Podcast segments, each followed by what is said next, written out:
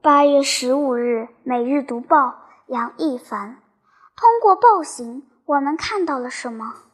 十三日晚，十四日凌晨，香港国际机场发生骇人听闻的暴力事件。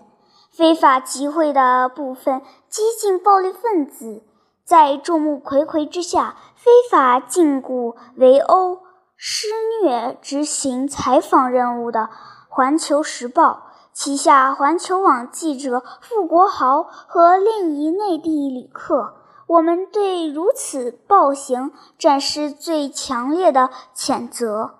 我们坚决支持香港警方和司法机构果断执法、严正司法，将违法犯罪分子绳之以法。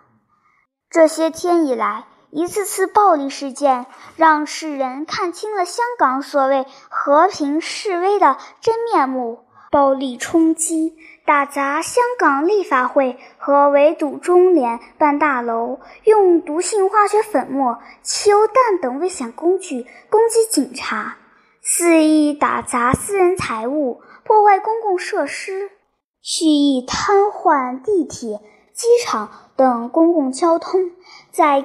机场辱骂、攻击旅客，甚至连病人、孕妇和儿童都不放过。示威者的极端暴力行为手段不断翻新，烈度不断升级，破坏性不断加剧。但这般践踏法治的暴行，却被粉饰为和平示威。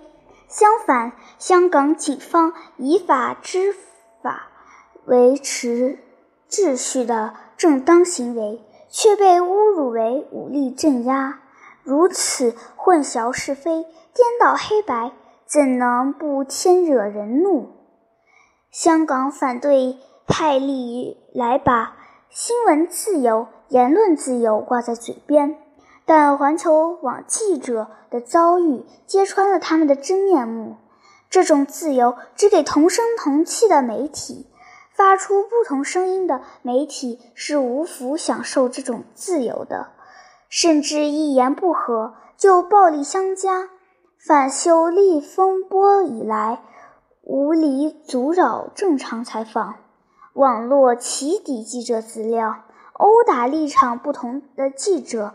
甚至恐吓、货币及妻儿，激进反对派一边大肆打压不同意见媒体，制造媒体界黑色恐怖，一边竭力鼓吹违法达意、暴力才能解决问题，煽动蛊惑香港年轻人走上违法犯罪之路，企图用舆论裹挟香港市民。卷入政治纷争，激化社会矛盾，一言以蔽之，他们就是要以新闻自由之名行反中乱港之实。就在机场暴行后不久，一些西方政客和媒体又出来站台了。他们对令人发指的暴行视而不见，对遭受人身侵害的。无辜伤者置若罔闻，却大声赞美勇敢的抗议者，让人看清楚什么叫选择性失明。反修例风波以来，西方一些政要和媒体公然为报账张目，为犯罪喝彩，声称激进示威者的行为激励了全世界。表现出了不应该被忽悠的勇气。他们这般表演，世人已经见多了，看惯了。美英都曾发生过大规模民众抗议示威，美国历史上多次动用军队、坦克镇压民众示威暴乱。二零一一年英国伦敦骚乱时，英国政府立场强硬。首相府发言人声称，对骚乱事件完全不能容忍，暴力没有任何正当理由，虚幻的人权不能成为确认罪犯并对他们进行审判的拦路石。听听这两种腔调，同样是面对暴力，他们让世人看到了什么叫双重标准，什么叫伪善冷血。自由，多少罪恶嫁妆之名以行。事态发展到现在，人们应该看清楚香港激进示威者，特别是其背后黑手的真实目的了。所谓反修例，只是一个名头，一种借口。